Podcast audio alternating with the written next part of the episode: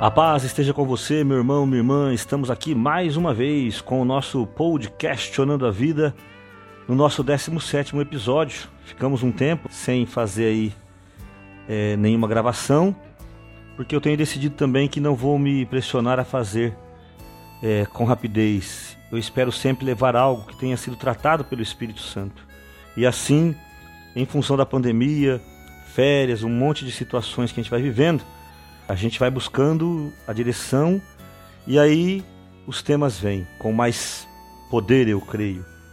E esse podcast Questionando a Vida que vem dessa vez é para falar sobre a vitória que vence o mundo. Porque eu vejo que há uma confusão. Durante essa pandemia, durante toda essa situação financeira, política, sanitária que nós estamos vivendo, eu percebi que há um erro muito grande acontecendo com pessoas da igreja, as pessoas que eu tenho conversado, que fazem parte de grupos, de pastorais, igreja católica, igreja evangélica, que muitas vezes pensam que Deus vai ter que dar para elas a vitória nesse mundo, que é neste mundo que nós vamos experimentar a vitória. E aí a gente pega alguns trechos, como por exemplo, é, somos mais que vencedores, lá em Romanos é, 8, pegamos lá Filipenses 4, que o meu Deus vai suprir as minhas necessidades. Enfim, e com isso a gente passa a achar que Deus é que vai ter que fazer que neste mundo eu conheça uma vitória, uma felicidade plena, perfeita e completa. E se nós olharmos para toda a história da Bíblia, desde o princípio, na verdade, depois de ter criado o mundo, ele cria todo o mundo, e no sexto dia, está em Gênesis, ele cria o homem e se você pegar aí com atenção o versículo é, 25, 26, 27, ele vai dizer que toda a criação está sujeita ao homem. Ele fala para o homem é, multiplicar, encher a terra, submetê-la, dominai, dominai. O homem é feito para dominar a terra. Só que com o pecado, no capítulo 3, nós não podemos esquecer que daquele momento em diante, o homem entrega o domínio da terra ao maligno. Muitas pessoas preferem não acreditar nisso. Muitas pessoas preferem achar que Deus vai nos dar tudo o, que nós queremos, não é o que nós merecemos, porque se Ele fosse nos dar o que merecemos, não sobrava nada de nós, né? Coitado de mim, pelo menos. Eu vou falar de mim. Se Deus fosse me tratar como eu mereço, meu irmão, não haveria nem o primeiro episódio. Chegamos no 17 sétimo é muita misericórdia desse Deus que nos ama. Mas a gente fica pensando que é neste mundo. Então a gente vai para o trabalho, para o estudo, para o casamento, para a igreja, é, prepara festas, faz plástica, usa botox, faz de tudo. E achando que vamos alcançar felicidade plena, completa neste mundo e que a vitória virá neste mundo. Tanto que se você olhar, há uma dificuldade muito grande em lidar com a morte, porque a morte aparentemente é uma derrota neste mundo. Quando começamos a entender que Deus criou o mundo para o homem dominar, mas o homem o entrega ao maligno, aí começamos a ter um princípio diferente. Este mundo, como diz a palavra, é, na primeira carta de João, no capítulo 5, no versículo 19, o mundo inteiro jaz, está pertence ao maligno. O mundo está no maligno, não sou eu que digo isso. É a palavra. O próprio Jesus chama Satanás de príncipe deste mundo. Né? O príncipe deste mundo já está condenado, João 16, 11. Em João 12, ele fala que o príncipe deste mundo será lançado fora. Aí você começa a prestar atenção que o mundo foi criado para o homem dominar, foi o próprio homem o entrega a Satanás e Deus, como é puro amor, extremamente respeitador, ele não interfere naquilo que ele faz. Os dons de Deus são irrevogáveis, diz a carta de Paulo aos Romanos. O que ele faz está feito. Ele entregou para o homem, e se o homem quis entregar ao maligno, o mundo inteiro está no maligno. É o que diz a carta de João que nós falamos aí, a primeira carta. Então, o mundo estando no maligno, o pecado vai tomando conta. E o pecado, como diz o apóstolo Tiago na sua carta no capítulo 1, ele é enganador. Ele atrai, ele seduz, ele nos convence e nós começamos a achar que este mundo realmente vai nos tratar bem. Ora, se o mundo fosse nos tratar bem, Jesus não nos teria dito que este mundo nos odeia. Meu irmão, minha irmã, Jesus declarou com todas as letras, João, capítulo 15, versículo 18 e 19. É o próprio Senhor nos dizendo, João 15, 18 e 19: Se o mundo vos odeia, sabei que me odiou a mim antes que a vós. Se fosseis do mundo, o mundo vos amaria. Mas como do mundo vos escolhi, o mundo vos odeia. E é interessante que o Senhor nos cria para dominar sobre o mundo, aí o mundo é entregue ao maligno e esse mesmo mundo passa a nos odiar. Jesus vem para salvar o mundo, está escrito na, na mesmo, no mesmo Evangelho de João, no capítulo 1. Mas é salvar o mundo no sentido de que as pessoas do mundo teriam que aceitá-lo, porque o mundo, como tal, nós o conhecemos, ele nos odeia. Jesus repete isso depois lá em João 17, na famosa oração sacerdotal, no versículo 14: Dei-lhes a tua palavra, mas o mundo os odeia porque eles não são do mundo. Mais claro do que isso, acho que não, não tem como ser, né? O mundo nos odeia. E é interessante, com o mundo nos odiando, nós ainda queremos vencer neste mundo. Usamos a própria Bíblia, como eu já falei, e vou repetir para que isso fique claro, para declarar: somos mais do que vencedores. É que, ah, eu tenho direito às coisas deste mundo, que Jesus conquistou é para mim e tal, e aquelas pregações de prosperidade, que nós nunca vamos ter nenhum problema, não vamos ter doença, que nós vamos, enfim, ter felicidade e paz completa ainda neste mundo. Só que o apóstolo Tiago, no capítulo 4, versículo 4, ele já começa a nos alertar uma coisa interessante. Aquele que é amigo do mundo não pode ser amigo de Deus, se torna inimigo de Deus. A primeira carta de João, no capítulo 2, versículo 15, declara: Não ameis o mundo.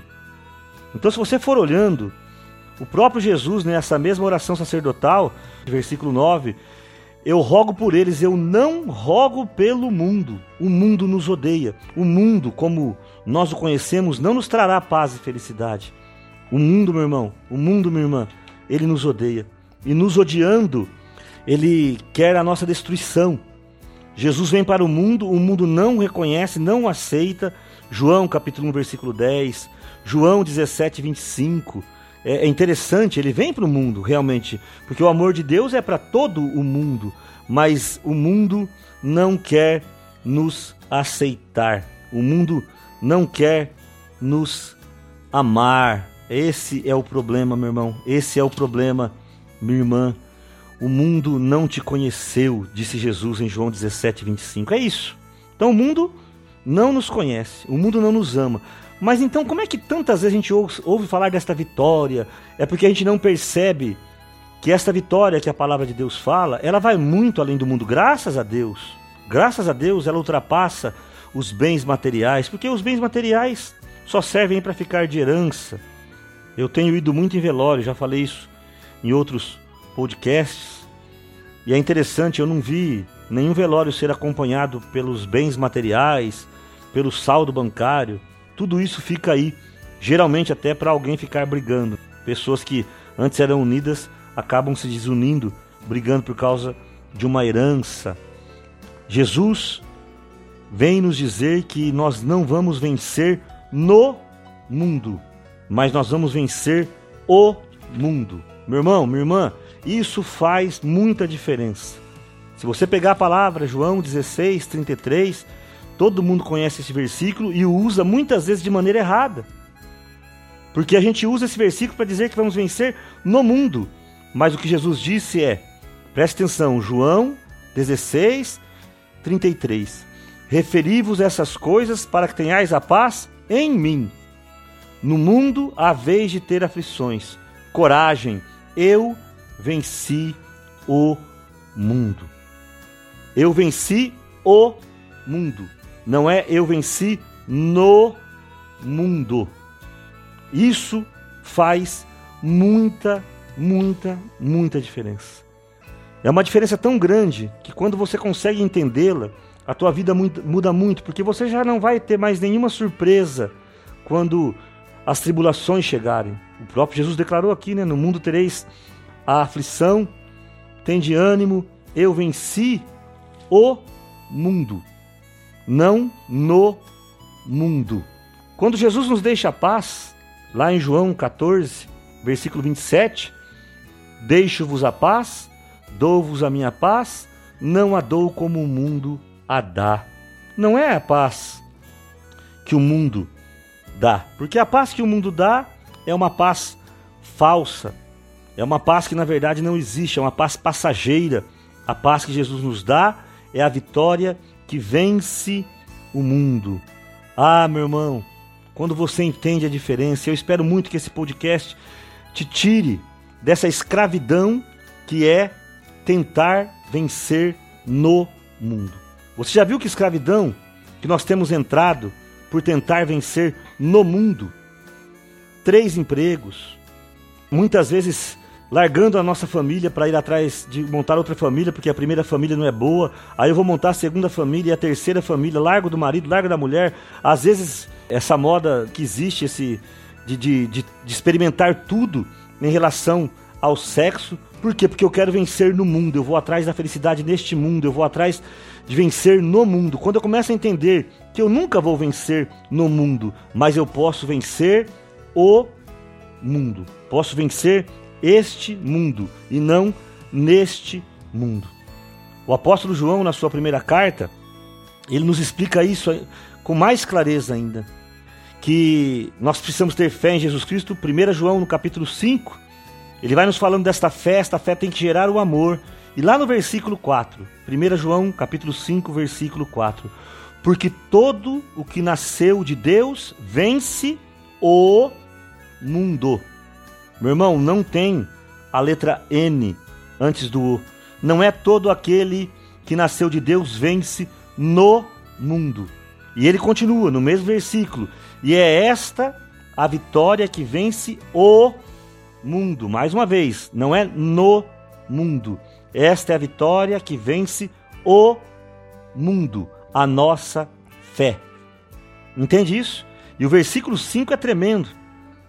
Quem é o vencedor do mundo, senão aquele que crê que Jesus é o Filho de Deus? Nós temos que vencer o mundo. Temos que ser vencedores do mundo e não no mundo.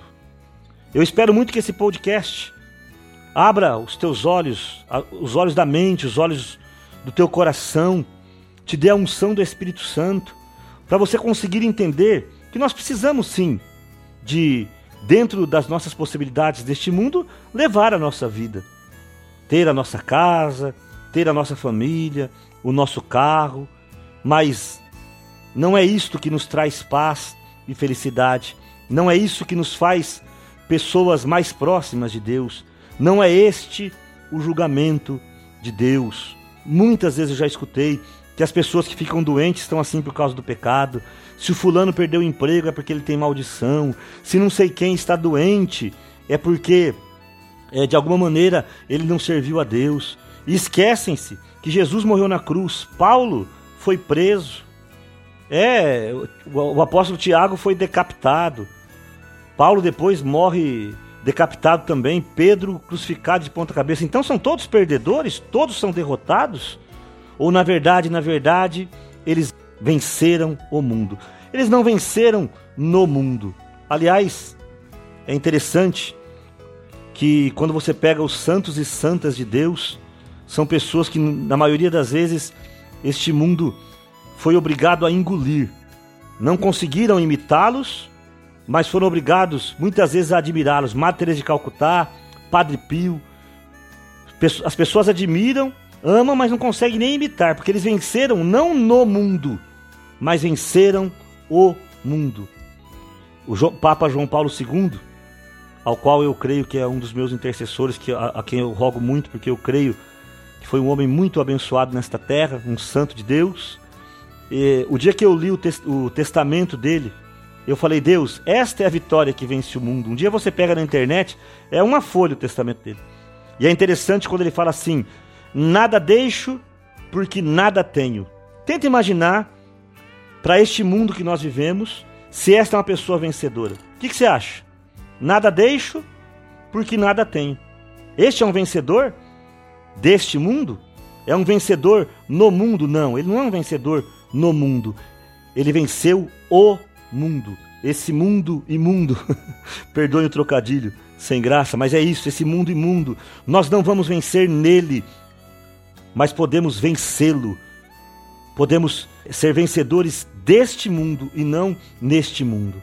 E eu quero encerrar com um dos capítulos extremamente profundos da carta aos Hebreus. A carta aos Hebreus é um, eu costumo dizer que ela é uma defesa da fé, é quase um trabalho de conclusão de curso, né? E no capítulo 11 da carta aos Hebreus, que começa falando sobre fé, ele vai dizendo de vários e vários testemunhos de homens e mulheres que serviram a Deus desde o Antigo Testamento. E ele vai falando das pessoas que foram decapitadas, das pessoas que foram perseguidas, das pessoas que morreram sem sequer ter atingido às vezes os sonhos que elas tinham. Vai dizendo daqueles que mesmo na dor foram abençoando, né? Jacó com tudo que ele passou. Enfim, ele vai falando, falando, falando, falando. E a partir do versículo 32, quando ele começa a falar finalzinho da sua lista, ele vai dizendo do que esses homens e mulheres fizeram, conquistaram reinos, versículo 33, praticaram a justiça, viram-se realizar as promessas, taparam bocas de leões, extinguiram a violência do fogo, escaparam ao fio da espada, triunfaram de enfermidades, corajosos na guerra. E ele vai dizendo aqui tanta coisa, até que no finalzinho, no versículo 38, é este versículo. Este versículo é o versículo que vai definir se você é um vencedor no mundo, vencedor neste mundo aqui, meu irmão. São essas pessoas que chegam na grandeza. Esses são vencedores no mundo. Fama, dinheiro, poder, autoridade, usam o nome de Deus para fazer o que bem entendem, são pessoas vencedoras no mundo. O convite de Deus é que você vença o mundo. E no versículo de Hebreus, capítulo 11, versículo 38 diz: Homens de que o mundo não era digno. Eu oro muito a Deus. Algumas pessoas me conhecem, sabem que eu uso esse versículo para dizer que um dia eu espero ouvir isso deste mundo tenebroso. Eu espero que um dia este mundo olhe para mim e diga: o Marinho não é digno deste mundo. Ah, meu irmão, com certeza, com certeza será um grande dia para mim quando este mundo entender que eu não quero ser digno dele. Eu não quero placa de rua com o meu nome. Não estou preocupado se vão me dar um voto de aplauso, um... coisas do mundo que não fazem a menor diferença. Não estou preocupado, falei isso muitas vezes para os meus filhos se eu vou deixar ou não deixar uma herança, porque eu pude construir a minha vida, eles podem construir a dele. Mas eu me preocupo com uma coisa: eu não quero vencer no mundo, eu quero vencer o mundo. E a vitória que vence o mundo, que nós já declaramos aqui, eu quero repetir para encerrar esse podcast, está lá em 1 João, no capítulo 5, versículo 4. A vitória que vence o mundo é a nossa fé. A nossa fé em Jesus Cristo. É ela a nossa fé, que nos fará enfrentar todas as dificuldades com soberania, com fortaleza. É ela, a nossa fé, que nos fará olhar para a tribulação, para a angústia, para a doença e até mesmo para a própria morte, com a certeza de que Deus está no comando. E é ela a nossa fé nesse Deus maravilhoso, porque aquele que nasce de Deus vence o mundo. É nesta fé que nós saberemos que Passaremos por esta vida como vencedores, não neste mundo, como vencedores, não aos olhos daqueles que nos julgam por aparência, por dinheiro, por beleza ou por poder, mas vencedores por aquele que nos chamou e nos amou até o fim. Somos mais do que vencedores, não neste mundo, mas sobre este mundo. Que Deus te abençoe, que ao ouvir esse podcast a tua vida seja transformada, que o teu olhar se mude até sobre a tua própria vida, para que você aprenda que você não precisa ser vencedor neste mundo, mas você precisa vencer o mundo e que a tua fé te faça vencedor, mais do que vencedor, alcançando o céu que te espera, junto com todos aqueles que você ama e que também creem no mesmo Deus, no mesmo Senhor Jesus Cristo. A Ele seja glória pelos séculos dos séculos. Amém.